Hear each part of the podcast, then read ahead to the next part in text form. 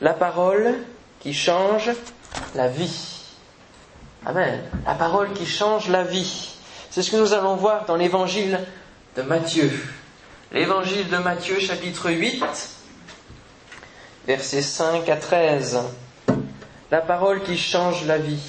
Matthieu 8, versets 5 à 13. Évangile de Matthieu, début du Nouveau Testament, chapitre 8, verset 5. Comme Jésus entrait dans Capernaum, un centenier l'aborda, le priant et disant Seigneur, mon serviteur est couché à la maison, atteint de paralysie et souffrant beaucoup. Jésus lui dit J'irai et je le guérirai. Le centenier répondit Seigneur, je ne suis pas digne que tu entres sous mon toit, mais dis seulement un mot et mon serviteur sera guéri. Car moi qui suis soumis à des supérieurs, j'ai des soldats sous mes ordres, et je dis à l'un va, et il va, et à l'autre viens, et il vient, et à mon serviteur fais cela, et il le fait. Après l'avoir entendu, Jésus fut dans l'étonnement, et il dit à ceux qui le suivaient, je vous le dis en vérité, même en Israël, je n'ai pas trouvé une aussi grande foi. Or je vous déclare que plusieurs viendront de l'Orient et de l'Occident et seront à table avec Abraham, Isaac et Jacob dans le royaume des cieux. Mais les fils du royaume seront jetés dans les ténèbres du dehors, où il y aura des pleurs et des grincements de dents. Puis Jésus dit au centenier, Va, qu'il te soit fait selon ta foi, et à l'heure même, le serviteur fut guéri. Amen. Alléluia. Quelle belle histoire qui n'est pas une fable ou une légende, comme certains pourraient le dire, quelque chose qui s'est passé euh, du temps de Jésus, lorsque Jésus parcourait les villes et les villages. Et il va apporter ici une parole qui va changer la vie. Et ce soir, mes amis, frères et sœurs, je vous invite à croire en une parole qui change la vie et qui peut changer votre vie. Amen qui peut changer votre vie. Vous savez, il y a des paroles qui détruisent, il y a des, des, paroles qui sont vraiment destructrices d'un humain à l'autre, mais Dieu veut donner une parole qui change la vie, qui apporte la vie. Amen. Il y a des mots comme ça qui ressortent et qui changent le cours d'une situation. Et on pourrait citer ce petit mot que les enfants doivent apprendre et qui est un mot magique, on l'appelle comme ça, lorsqu'ils doivent dire merci. Hein, ils doivent apprendre à dire merci. Et dès qu'ils disent merci, qu'est-ce qu'ils ont? Ils ont soit la récompense, soit ils ont, ils ont ou s'il vous plaît, hein, s'il vous plaît, merci. Ils ont un résultat, ça change quelque chose pour eux. Eh bien, nous allons voir ce soir qu'il y a une parole qui change la vie tout entière, qui est bien mieux que s'il vous plaît ou merci. C'est la parole de Jésus qui va rencontrer ce centenier. Jésus parcourt les villes et les villages et il va faire escale, halte, dans la ville de Capernaum. Que veut dire Capernaum? Quel drôle de nom, hein? On a des villes aussi en France qui ont des drôles de noms. Capernaum. Capernaum, ça veut dire la ville ou le village de la consolation la ville ou le village de la consolation. Et le premier point que j'aimerais soulever, c'est que notre monde est rempli de désespoir et cherche la consolation. Notre monde cherche la consolation. Notre monde cherche une parole de consolation, une parole qui va changer les choses. Combien de personnes ont pu mettre leur espoir dans des temps d'élection? Pour un homme qui par ses paroles, faisait créer une espérance dans les cœurs, dans les vies, d'un changement, de quelque chose qui allait changer pour plusieurs êtres humains. Mais là, le Seigneur va apporter une parole de consolation. Et ce que le monde cherche désespérément, c'est cette parole qui va être mise en action. Qui va être mise en action, parce que des paroles en l'air, c'est bien beau, mais ça ne change pas grand-chose. Et la parole que nous découvrons ce soir, c'est une parole qui est vivante, qui est efficace. et qui change et qui peut changer le cours de votre vie, si vous le voulez bien. Jésus entre dans la ville donc de la consolation. Et que ce soit dans cette ville ou ailleurs, il y a donc des hommes qui cherchent la consolation. Et dans cette ville, même si c'est la ville de la consolation, il y a des hommes et des femmes qui connaissent le deuil, qui connaissent des drames, qui connaissent euh, des situations tragiques et qui ont besoin de consolation. Et vous pouvez être dans le meilleur des endroits, si vous cherchez le bonheur, si vous cherchez la consolation, si vous cherchez quelque chose qui va restaurer votre vie, rassasier votre soif, eh bien vous ne le trouverez pas sur cette terre. Combien d'hommes, combien de femmes ont pu mettre leur espoir dans différentes choses. Et c'est peut-être ce que ce centenier a voulu faire. Vous savez, avant d'aborder Jésus, il est peut-être allé voir quelques médecins qui pouvaient peut-être guérir son serviteur. Et puis si les médecins n'ont pas réussi, alors ils sont, il est peut-être allé voir quelques fameux renommés, peut-être des rebouteux, des, des gens qui pouvaient peut-être par d'autres dons surnaturels, avec des mystères, des gens qui ne révélaient pas leurs secrets, mais qui pouvaient faire certaines choses, il est peut-être allé les voir pour que son serviteur soit guéri, parce qu'il était attaché à son serviteur. Il aimait son serviteur. Son serviteur devait bien travailler, sûrement, devait bien le suivre, devait bien exécuter ses ordres, et il était attaché à son serviteur. Peut-être ce serviteur était-il devenu euh, son ami même, euh, dans une relation d'amitié. Et il voulait que son serviteur soit guéri. Et de la même manière, peut-être êtes-vous attaché à des personnes qui à l'heure actuelle, sont dans une détresse, sont euh, dans, une situation tragique, et vous voudriez les voir plus heureux, vous voudriez voir un bonheur dans leur vie venir. Et ce centenier a pu courir peut-être les routes, les chemins, en quête d'une solution pour son ami, pour son serviteur. Et c'est normal que lorsqu'on est attaché à quelqu'un, on fasse tout ce que l'on peut faire pour aider cette personne-là. Parce qu'on l'aime, parce qu'on veut exprimer notre amour. Seigneur, mon serviteur est couché à la maison, atteint de paralysie et souffrant beaucoup. On imagine là l'état de, de ce serviteur paralysé, souffrant beaucoup, couché à la maison,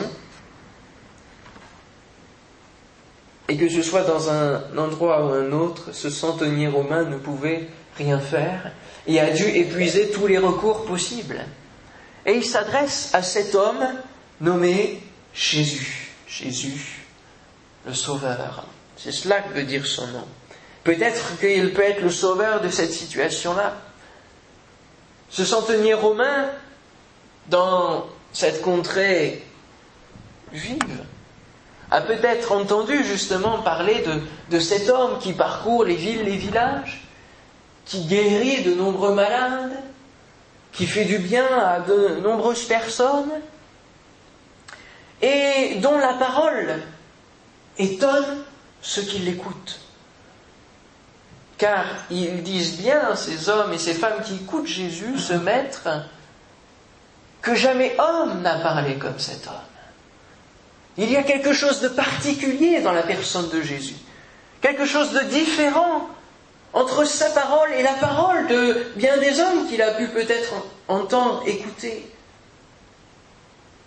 Peut-être que certains lui ont fait des promesses, ils ont dit, eh bien j'ai fait ceci, puis attends quelques jours et, ça va aller mieux.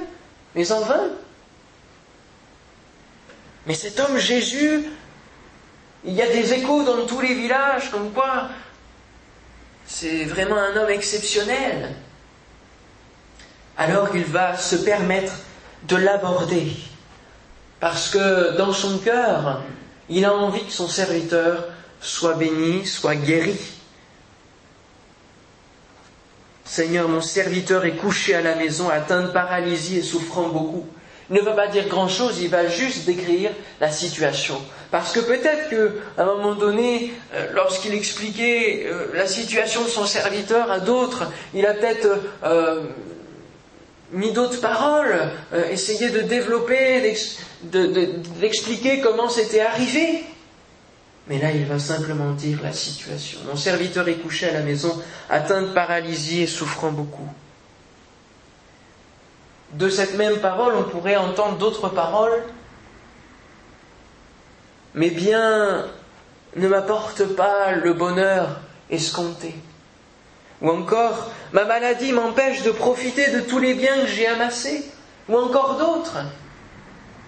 Combien de personnes dans la vie se retrouvent comme fauchées à cause de la santé, à cause de la maladie, à cause de la santé qui ne va plus, à cause d'un drame, du jour au lendemain, la joie se change en, deuil, l'allégresse se change en larmes. Et l'on se rend compte que l'argent n'y peut rien, que essayer de chercher la consolation ou la solution dans l'alcool n'y peut rien, dans la drogue non plus, et j'en passe, dans toutes les, nouvelles euh, issues qui sont des voies de garage. On recherche la consolation, la solution, ou plutôt on essaye d'effacer notre souci, d'effacer notre maladie, d'effacer notre malheur, nos problèmes avec ces choses-là. Les oublier un instant, croyant que nous allons euh, être dans un, un état meilleur. Et lorsque les effets de ces produits s'estompent, les problèmes reviennent à la surface. Et nous sommes dans la même galère, la même situation. Et ce centenier était là à aborder Jésus, le priant et disant, Seigneur, Seigneur, Seigneur, j'ai un souci dans la vie, j'ai un problème. J'ai un serviteur qui est malade. Et l'invitation ce soir, c'est que vous puissiez vous aussi aborder Jésus, même si vous ne le voyez pas ici, parce que c'est vrai, il est mort de son enveloppe corporelle, mais il est ressuscité trois jours après, et il siège dans le ciel auprès de son Père, mais il est présent en esprit, au travers du Saint-Esprit, ici parmi nous. Eh bien, si vous puissiez lui exprimer votre souci, votre problème, abordez Jésus, alors que vous pouvez, vous avez une occasion de le rencontrer au travers d'une prière toute simple. Seigneur, vois ce que j'ai comme problème. Vois dans quelle situation je suis arrivé. Vois combien ma famille est décimée. Combien mes mauvais choix m'ont amené dans, cette situation qui, qui ne voit plus d'issue.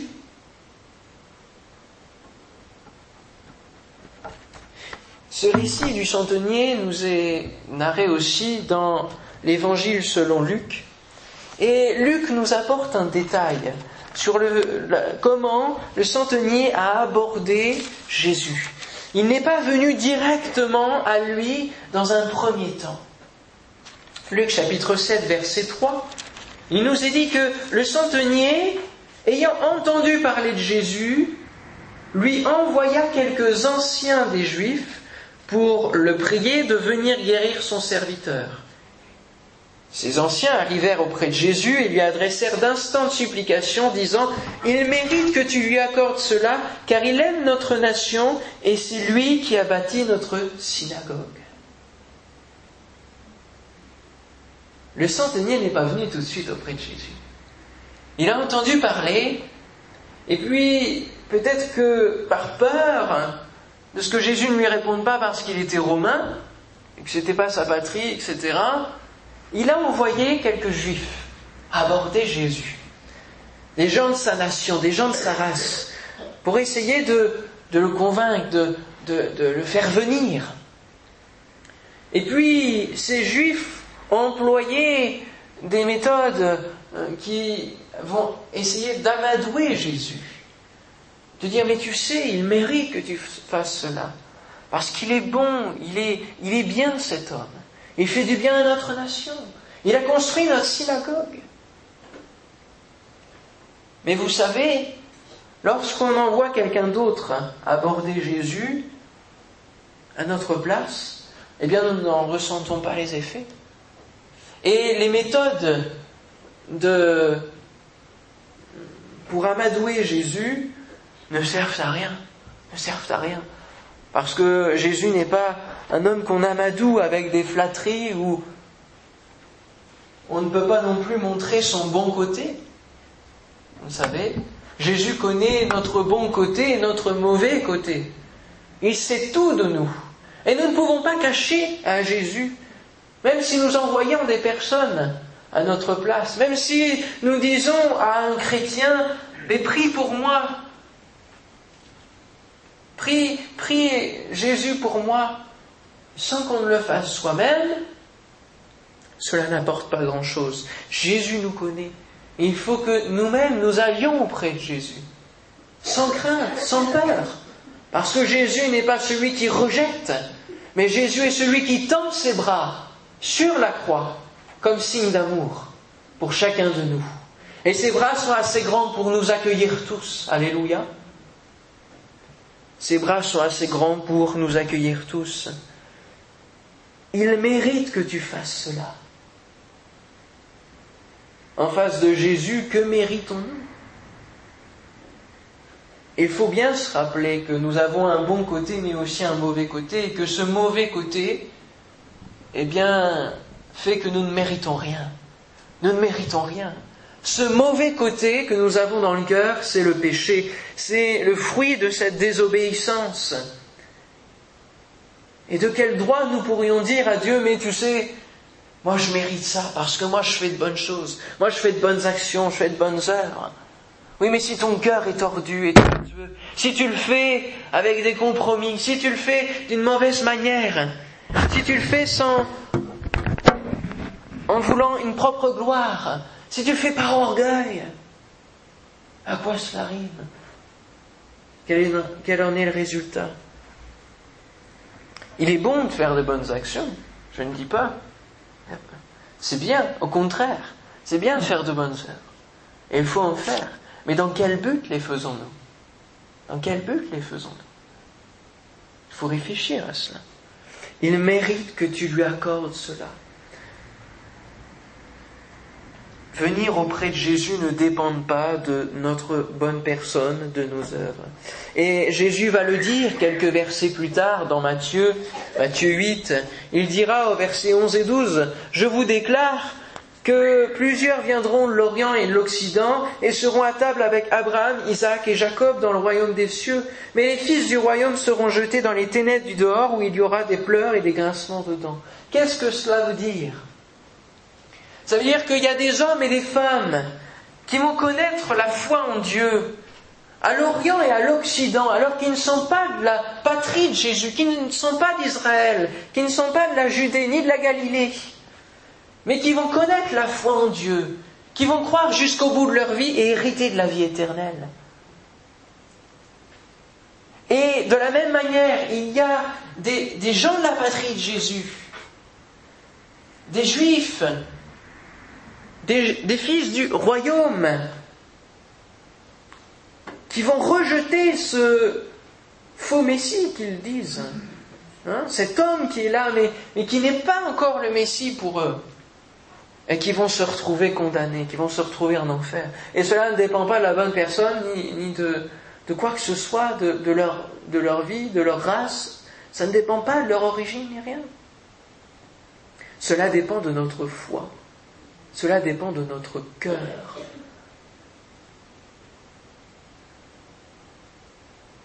Notre foi en la parole qui change la vie.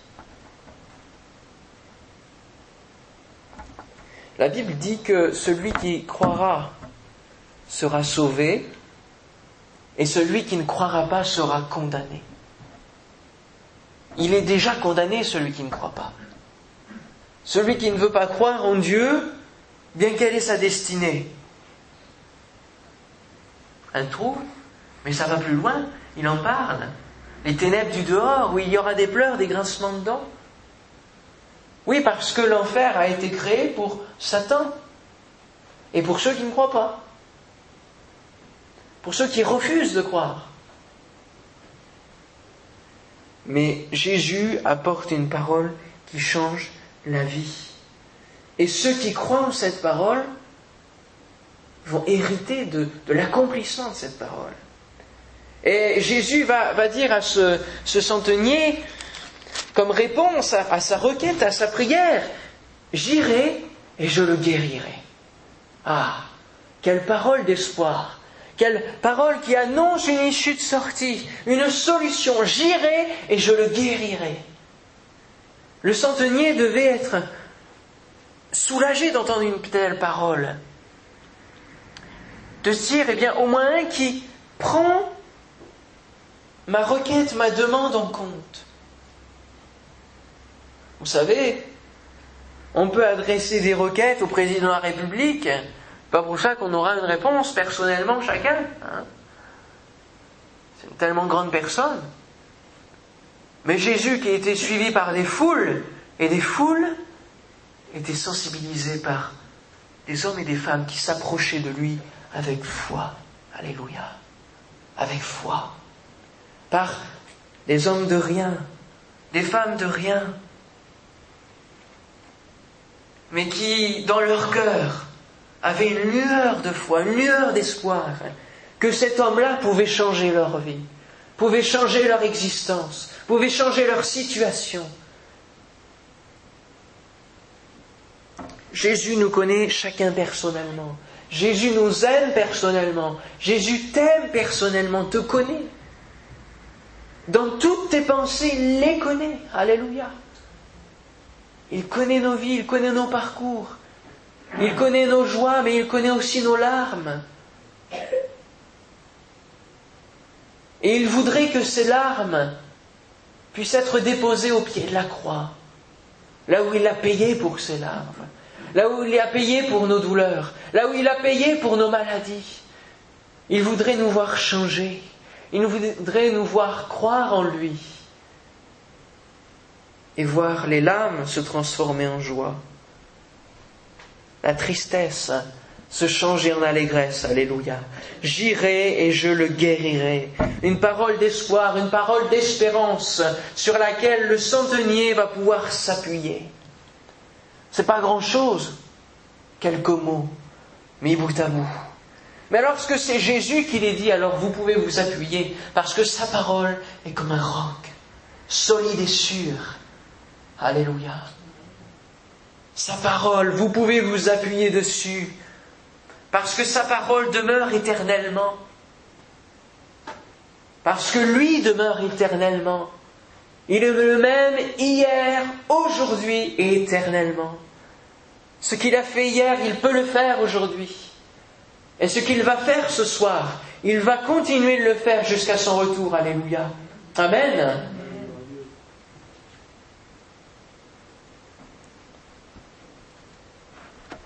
Ce n'est pas seulement une phrase que nous avons, comme le centenier peut avoir.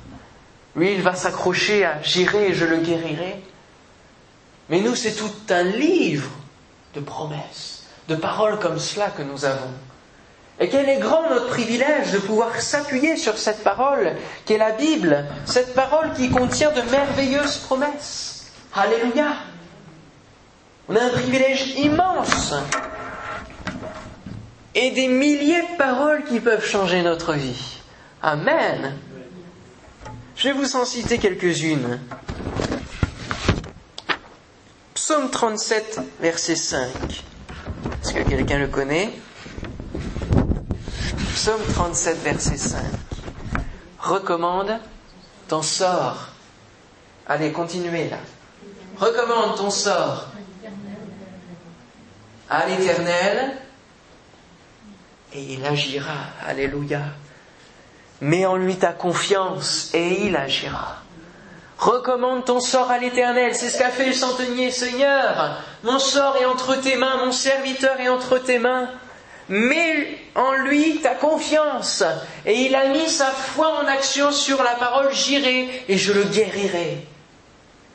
Et qu'est-ce qu'a fait Jésus? Il a agi, alléluia.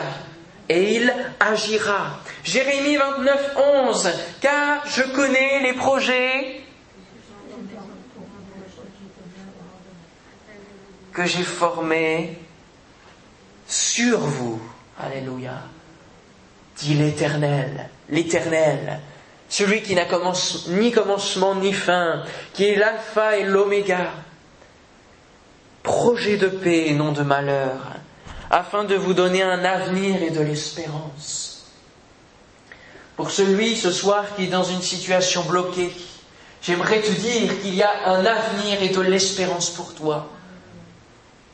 Un avenir et de l'espérance pour toi, des projets de paix qu'il a formés sur ta vie, que tu ne connais pas encore, mais qui sont merveilleux, alléluia,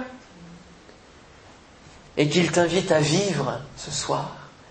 Mais si seulement tu voulais croire en la parole qui veut changer ta vie. Un dernier exemple, et c'est Jésus qui le dira dans Marc 16, versets 17 à 18, et que nous devrions vivre au quotidien dans nos assemblées, dans nos vies en tant que chrétiens. Voici les miracles qui accompagneront ceux qui auront cru. Seulement ceux qui ont la foi, seulement ceux qui auront cru, de point, en mon nom, ils chasseront les démons, ils parleront de nouvelles langues, ils saisiront des serpents, s'ils boivent quelques breuvages mortels, il ne leur fera point de mal, ils imposeront les mains aux malades, et les malades seront guéris. Amen. Amen. Les malades seront guéris. Au nom de Jésus. Jésus a agi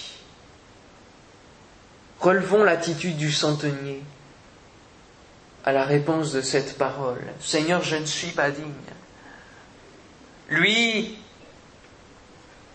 heureusement que les Juifs qu'il avait envoyés, eh bien, sont partis maintenant, il se retrouve face à face avec Jésus, et il est conscient de, de, de qui il est face à Jésus.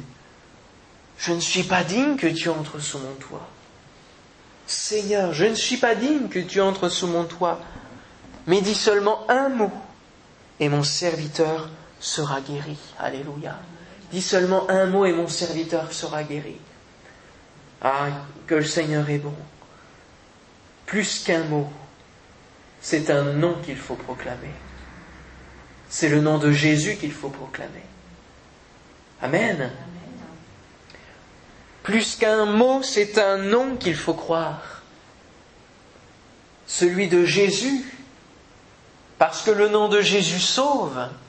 Le nom de Jésus guérit. Le nom de Jésus est source de bénédiction. Il est le Sauveur.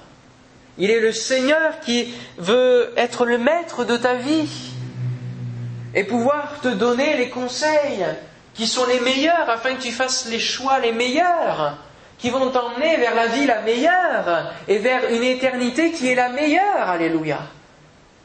Dans la félicité. Non, Jésus n'est pas un discoureur, mais sa parole est vivante. Et ce qu'il ordonne s'accomplit. Et le centenier a pris une bonne image de sa propre vie. Il avait des soldats sous ses ordres. Et lorsqu'on est un soldat lambda, qu'on n'a pas de, grade, eh bien on obéit à notre supérieur qui est au-dessus. Et le supérieur qui est au-dessus va obéir au supérieur, etc.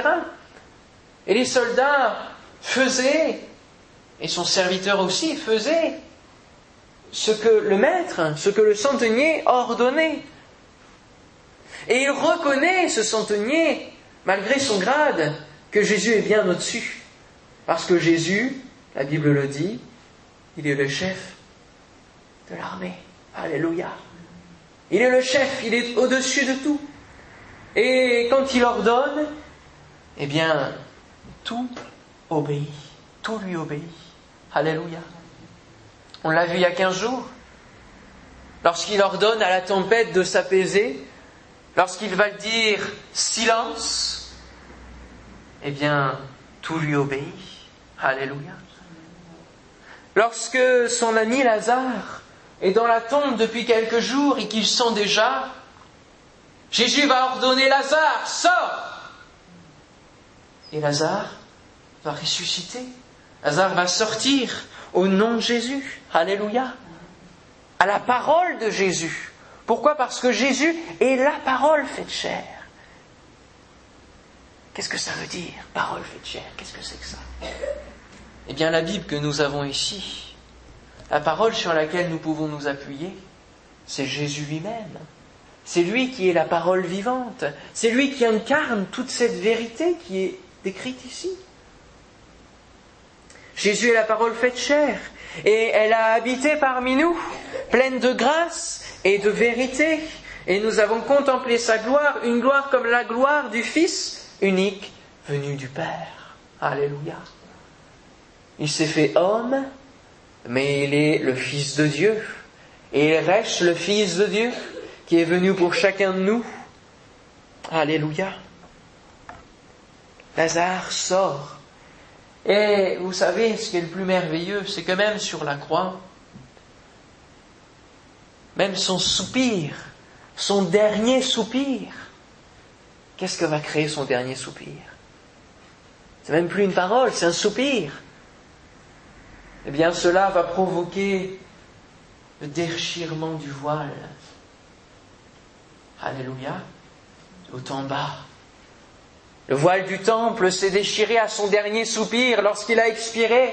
Le voile du temple s'est déchiré de haut en bas, symbole d'un chemin ouvert pour chacun de nous, entre le ciel et la terre, symbole d'une réconciliation, symbole d'une paix qui veut s'instaurer dans les cœurs, dans les vies, parce que le péché a creusé une fosse entre nous et Dieu à cause de notre péché. La fosse s'est agrandie, le mur s'est élevé parce que Dieu est saint. Dieu est saint. Et ça, il ne faut pas l'oublier. Dieu est saint et il ne supporte pas le péché. Il ne supporte pas le fait que, eh bien, nous soyons attirés par ces mauvaises choses. Il nous aime mais ce qu'il n'aime pas, c'est notre péché. C'est notre nature pécheresse. C'est notre nature qui... Et nous, aussi, je, je me mets avec vous. Et je pense que vous avez le même dégoût envers cela, envers cette nature pécheresse, mais une nature pécheresse qui nous emprisonne. Paul lui dira, ce que je veux faire de bien, j'arrive pas à le faire.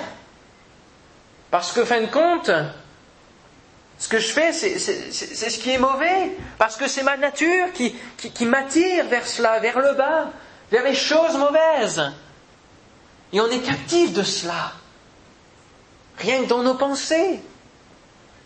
On est captif. Et Jésus va apporter une parole de délivrance. Et au travers de ce voile déchiré, au travers de cette croix sur laquelle il meurt, il apporte ce mot délivrance. Il apporte une solution pour le monde entier. Et ce péché qui est là sur la surface de la terre va être pris sur lui. La parole va être faite chair, Jésus va devenir, et Jésus est la parole, mais Jésus devient aussi péché pour nous. Il prend notre péché à notre place, et il prend par conséquent la condamnation qui pesait sur nous. C'est ce que nous dit Ésaïe 53. Il prend notre condamnation. Amen. Alléluia. Il prend notre condamnation, il prend notre péché par amour pour nous. Dieu aurait pu nous laisser dans cette nature pécheresse et dire, ben, allez-y, puisque vous m'avez rejeté, tant pis pour vous, je vous laisse périr et passer l'éternité dans le contrôle des mains de Satan dans l'éternité la plus monstrueuse possible. Mais comme c'était sa créature, et comme il nous aimait, il a accepté de donner son Fils unique, unique, pour nous. Nous qui sommes qui? Quoi? Rien sur cette terre. La parole que vous lisez, lorsque vous lisez la Bible, eh bien, prendra vie en fonction de la foi que vous mettrez dedans, en fonction de la foi que vous mettrez dans cette parole. Le centenier a cru, et Jésus a dit qu'il te soit fait selon ta foi. Qu'il te soit fait selon ta foi. Le centenier s'est accroché à cette parole, mais il aurait très bien pu dire, bon, une parole comme une autre, il a promis j'irai, et puis je le guérirai, et puis il viendra, il viendra pas. Mais non, il s'est accroché à cette parole. Et il a été fait, en effet, selon sa foi. Selon sa foi. Et le serviteur a été guéri à l'heure même. Et ce que nous devons comprendre tous ensemble ce soir, c'est que si vous croyez en la parole de Dieu, si vous croyez en ce qu'elle dit, si vous recommandez votre sort à l'Éternel, que vous mettez votre foi, votre confiance en lui, eh bien il agira. Il se révélera. Il se fera connaître à vous. Il vous guérira. Il vous délivrera. Alléluia. Ainsi la foi vient de ce qu'on entend et ce qu'on entend vient de la parole de Christ. La foi vient de ce qu'on entend et ce qu'on entend vient de la parole de Christ. Et ce qu'on entend ce soir, c'est quoi? C'est la prédication de la croix. C'est l'évangile de paix. C'est la prédication de la foi. Alléluia. Parce que si nous sommes réunis ce soir et si plusieurs se disent chrétiens, c'est bien parce qu'ils croient, c'est bien parce qu'ils ont la foi et qu'ils vivent selon leur foi. Et la mesure de foi qui est donnée à chacun d'entre nous ce soir, eh bien, mettons-la en action sur cette parole que Jésus déclare, sur ces paroles que Dieu dit, et nous verrons le miracle s'accomplir. Amen. Si ce soir tu crois que tu peux être guéri de ta maladie, le Seigneur va te guérir. Et ce qui est merveilleux avec le Seigneur, c'est que la foi n'attend pas. Et que le Saint-Esprit n'attend pas pour guérir, n'attend pas la fin de la prédication, n'attend pas la fin de la réunion pour se manifester. Non, mais il se manifeste dès maintenant. Et si tu crois qu'il peut te délivrer de tes chaînes, te délivrer de ta nature pécheresse, eh bien il le fait dès maintenant. Alléluia. Et il faut que tu crois. C'est une question de foi, tout simplement. Et quel est grand le défi que le centenier nous lance? Parce que par sa foi, il a étonné Jésus. Chers amis, frères et sœurs, étonnez Dieu par votre foi. Quel défi Étonnez Dieu par votre foi. Croyez que tout est possible en son nom. Croyez que Jésus est au-dessus de tout que si vous vous mettez à croire, il va agir. Amen. Et à l'heure même, il fut, et à l'heure même, il fut guéri. Alléluia. Il fut guéri. La foi en Dieu reçoit une réponse certaine. Amen.